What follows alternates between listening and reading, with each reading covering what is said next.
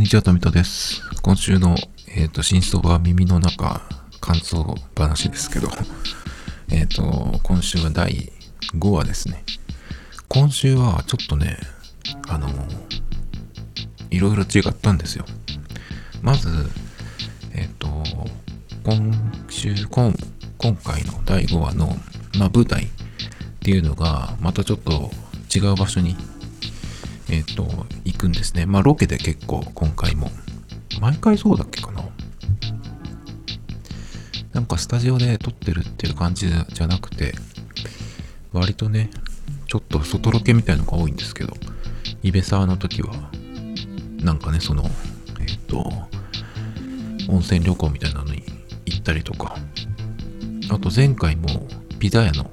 やつがあったんで、外、マンションのシーンとか、あったんで、割とこのドラマって、外行きますね。で、今回は、えっ、と、向島さんっていう、鑑識の人かな。その、えっ、と、人がいるんですけど、その人が、えっ、と、結構田舎の方の出身で、で、親から、なんかその、結婚しろとかなんとかってよく言われるみたいなのがあるんで、で、その、え同僚の金持ちさんだっけか、僕先週まで剣持ちって言ってたような気がするんですけど、金持ちさんに、えっ、と、その、恋人のふりを頼んで、まあ、連れて行って実家にね、まあ一応結婚するわけじゃないけど、えっ、と、こんな人がいますよ、みたいなので、ちょっと、えーその役をやってくれみたいに言われるんですよ。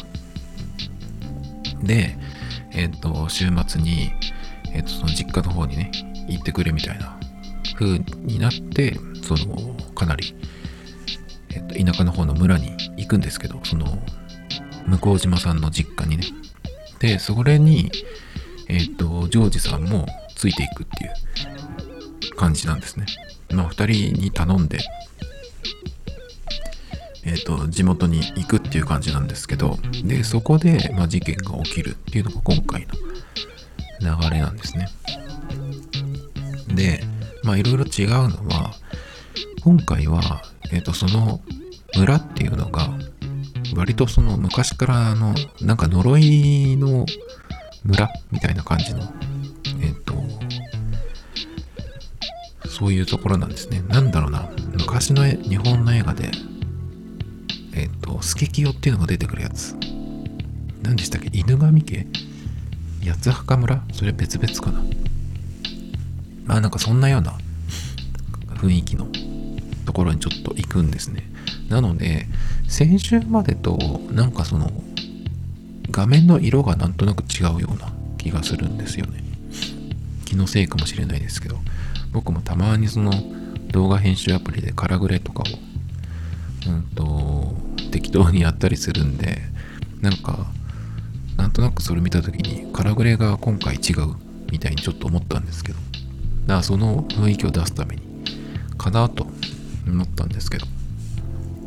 でその画面の色がなんとなく違うかなって思ったのがまず1個今回違うなと思ったのが。それとあとストーリー上の違いなんですけどいつもはえっ、と毎回そのジョージさんは刑事なんでその現場の現場っていうかまあ事件が起きて現場に行ってでもそれをこう娘のポッドキャストの力を借りて解決するっていう流れなんですけど今回は、えー、とこの第5話の中で事件が2つ起きるんですけどあのどちらもまだ片付いてないんですね。で、えー、と家の方の事情もあってまだその今回のその事件のことをその娘のポッドキャスト宛てに送ってないんですよ。今回は使えないんだとかって言ってまあどうなるかわかんないですけどね。っていうことで、初めて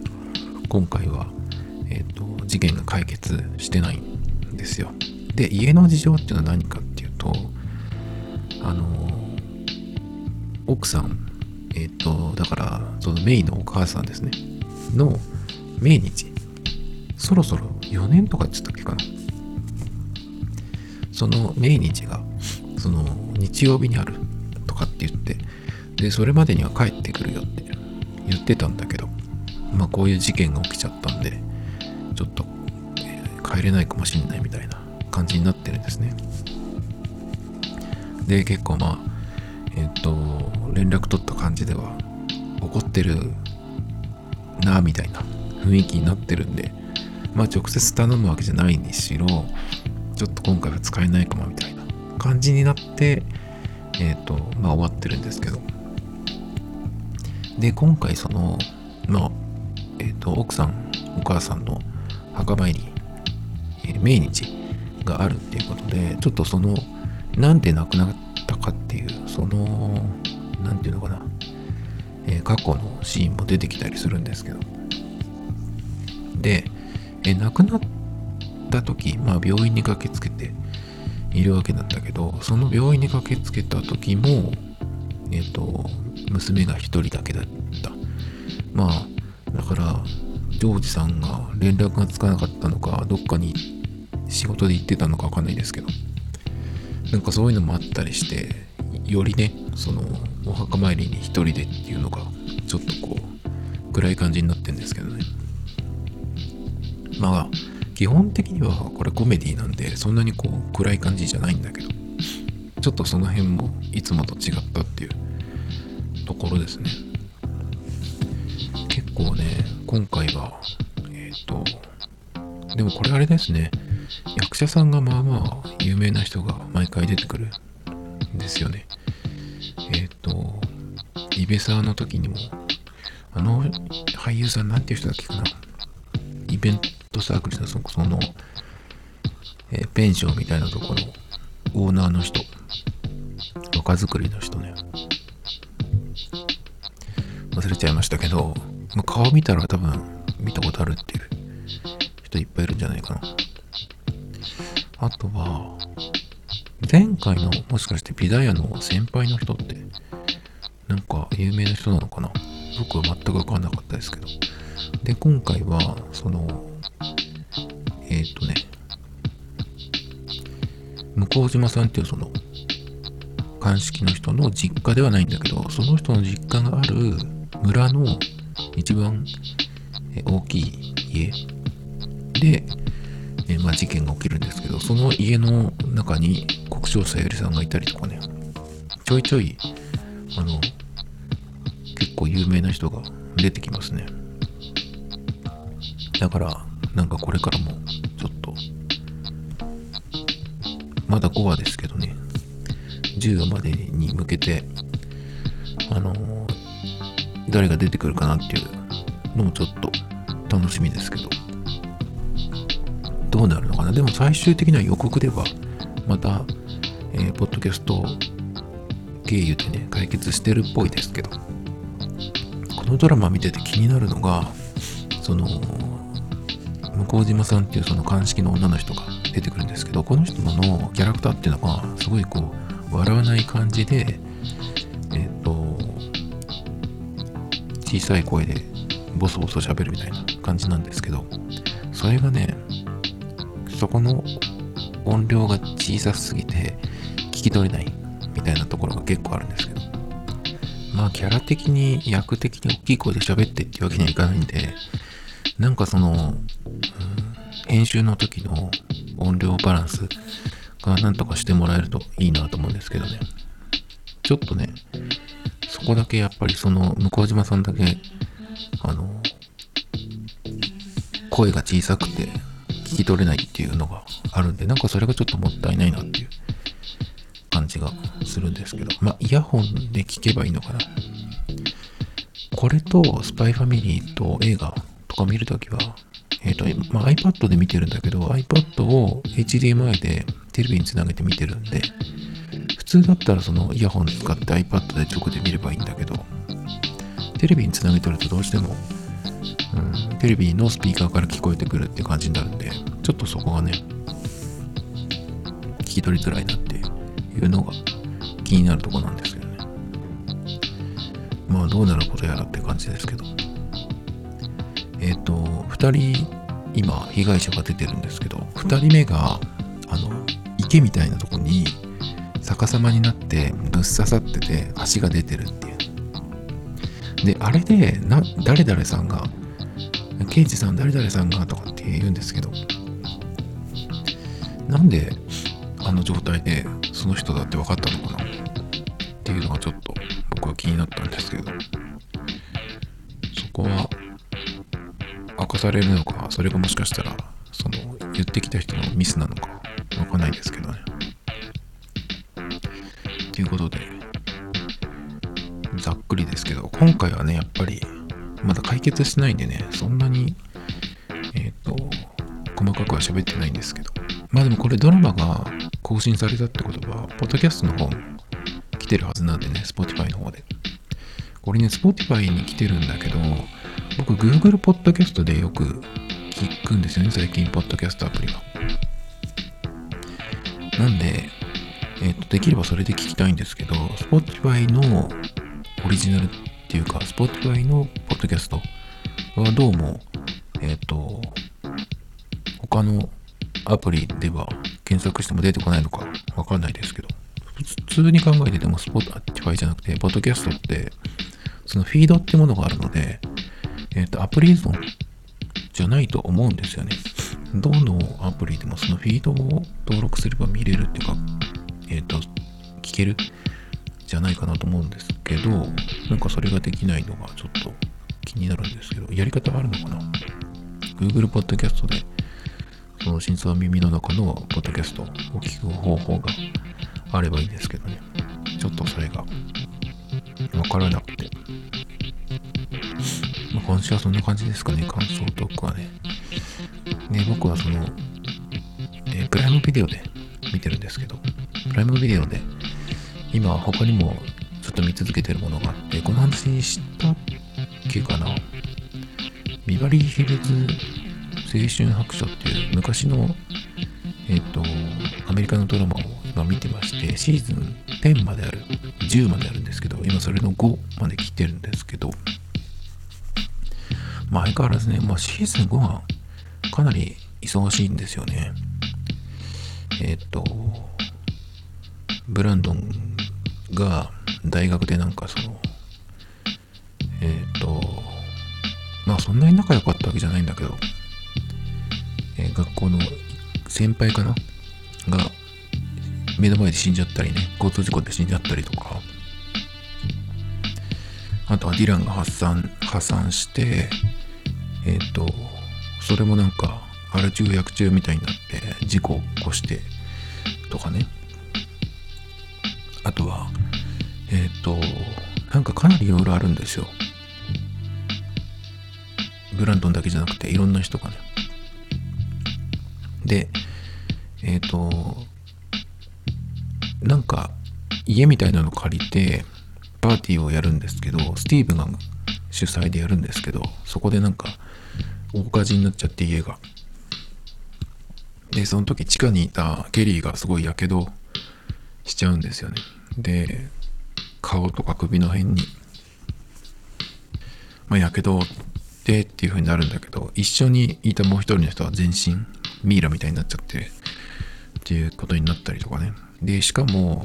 その最悪なことにえっとこのシーズンではブランドンとケリーが付き合ってるんですけど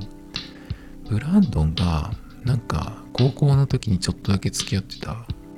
やばいやばい女がいるんですけどエミリー・バレンタインっていうねそんなに可愛くもない人なんですけどそいつがなんかたまたま今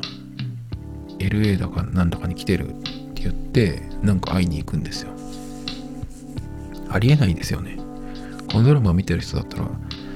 わかると思うんですけどケリーと付き合っててエミリーに会いに行くっていうのはそのしんなんか信じられない。意味がわからない。で最悪のことにその言ってる間にケリーがやけど火事に遭うっていうね。最悪なんですけどもう本当にブランドンのその、うん、女の趣味なのかわかんないけど結局ブランドンってそのエミリーに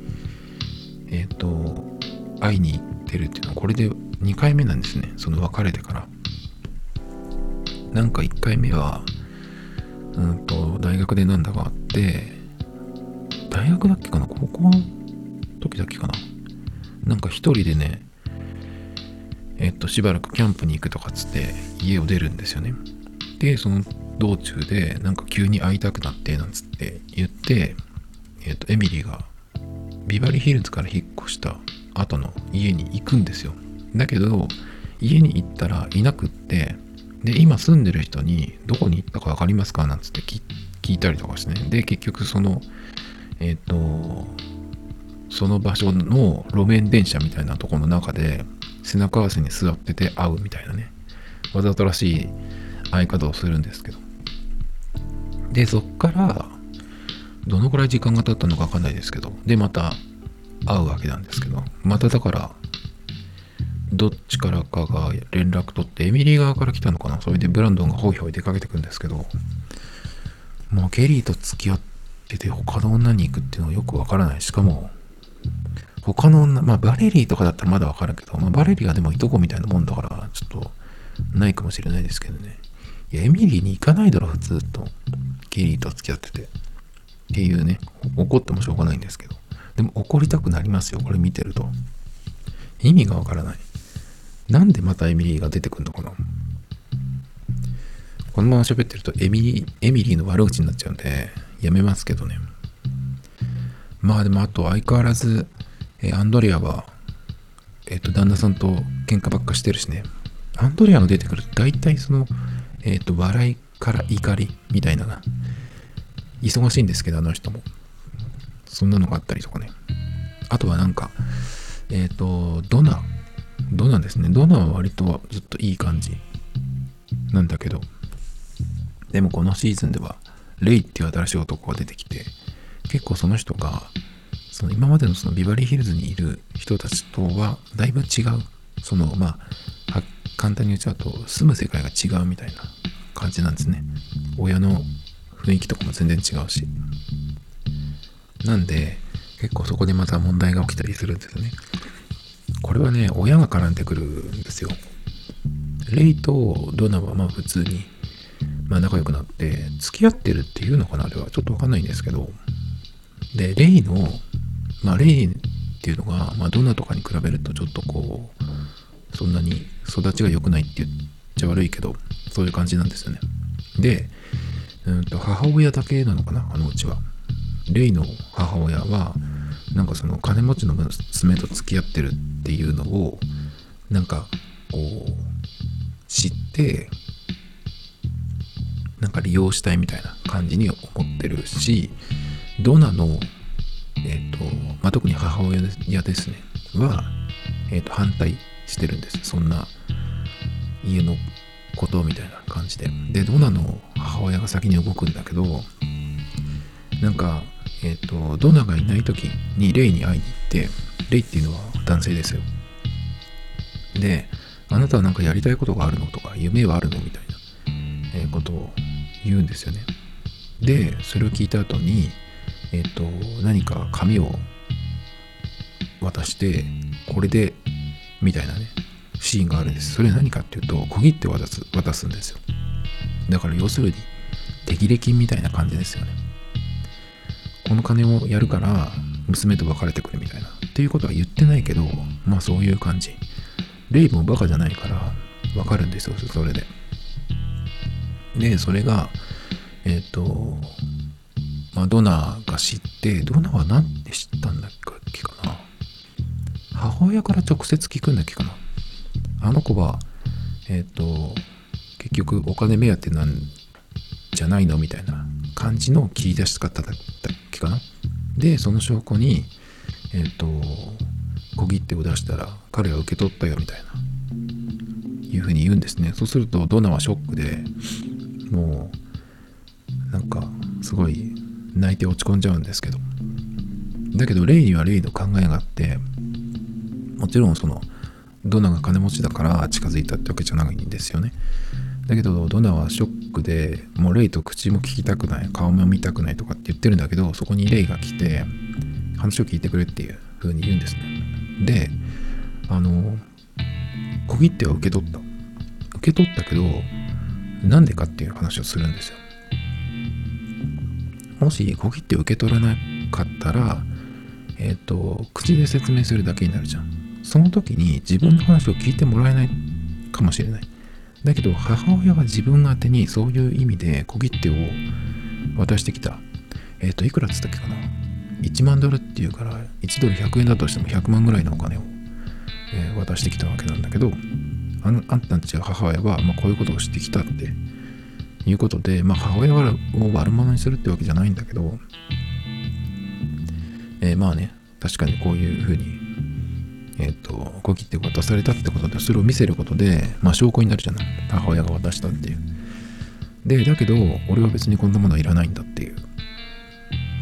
ことをね、そこでまあ言うんですけど、まあ、その話を聞いてもらうために、小切手をま証拠として持ってきたっていうことなんですけどね。まあそんな感じで揉めてるわけですよ。いろんなとこがね。今一番平和なのってどこだろうな。えっ、ー、と、クレアと、えっ、ー、と、なんだっけ。デビット。あそこのカップルぐらいですかね。あそこは平和ですね。クレアが最初に出てきた時は、とんでもないやつに出てきたなと思ったんだけど、まあ、可愛い方で、ちょっと、うん、ぶっ飛びキャラなだけでね。まあ、そこが一番、本当に今、平和かな。スティーブも割と、あ、でもスティーブはね、結構その家事の責任を取んなきゃいけないから大変ですね。まあそんな感じでまだまだまだまだ長いんですけど、でもちょっと動き始めたことがあって、えっ、と、ディランが破産したって言ったんですけど、ディランが破産した理由は、もし僕前回喋ってたのアップしてれば、その話してるんですけど、まあ彼は遺産相続みたいのしてて、大金持ちなんですけど、まあそんなにその派手にお金を使うっていう感じじゃないんですが、まあ、その金を持ってるってことで、こう、狙ってくる人もいるわけですよね。その中の一人に、えっと、あれは誰だったんだろう、結局。父親の知り合いかななんかわかんないけど、えっと、あなたの妹みたいな感じで小さいエリカっていう女の子を連れて家に来た人がいて、でも、えっと、ブランドンの父親のジム・ウォルシュ、ジムさんが、まあ、調べたところによると、ちょっと怪しいんじゃないかっていう話をしてて、まあ、結局、えっ、ー、と、その後に出てきた、なんか大学教授みたいな、研究者みたいなおじさんがいるんですけど、その人と、その、娘を連れてきた女と結婚するとかって言って、えっ、ー、と、大学の研究室みたいなとこから独立するっていうので、まあ、じゃあそのビジネスにディランが出資するっていう話になって結局騙されて金全部持ってかれるっていう流れなんですけど。だけどどうもそれが怪しいっていうことでその妹本当に妹かどうかがよく今のところはよくわかんないんですけどそのエリカって女の子が、えーと、空港のトイレになんかメモをねえっ、ー、と残していくんですよ。これを見つけた人をえっていうような宛名でえっ、ー、とこの住所のディラン・マッケンにこれを届けてくれっていうのがあってそれがね結構前なんですよね。このシーズン、えー、5に来る前4の最後ぐらいだったっけかな。だからやっと来たんですけど。でそのメモにえっ、とブラジルに連れてかれるかもしれない。助けてみたいな感じのメモがあってそれがえっ、とディラン家に届くんですね。で、もうそれを見る前のディランディランっていうのは、まあ、事故にあったりとかして、えー、大変だったんですけど、やっとその、うん、R 中、薬中も治って大変なんですけど、で、その、いろんなその、その間に届いてた郵便物とかを見てる時に、そのエリカからのメモが来て、で、まあ、動き出すわけなんだけど、またね、ディランのとこにね、変な男が来たりとかしてね。どうなるのかよくわからないないんですけど。でもどうやらそのエリカを助けに行く。っていう感じに進んでいくらしいんですけどね。まず破産っていうのがどうなのかわかんないんですけど。どうなってるのか。全部その金を渡しちゃったのか。どういう状態になってるのか。なんか金を取り返すみたいなこともちょっとずっとあらすじ読んでいくとあるんだけど。金が戻ってくるのか。わかんないんですけどね。でもあのでかい家で今どうやって一人暮らしをしてるのかってそれがちょっとよ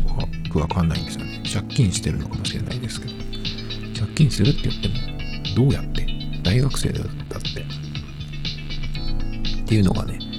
あんまりよくわからないんですけど。このドラマやっぱそのビバリーヒルズのまあ、えー、お坊ちゃんお嬢さんみたいな感じの人たちだからまあ見始めた時っていうのはそのお金に関することはクリアされてる、えー、世界っていう設定なんですけどこの辺がちょっとこうお金の問題っていうのが出てくるとじゃあどうしてるんだっていうのがね気になってくるんですけどね。まあなんかずっといろんなことが起きてるっていう感じですね。相変わらず。っいう感じでまたちょっとプライムビデオの話でした「トミドタイムズ・ポッドキス」This program was broadcast you. Anchor FM.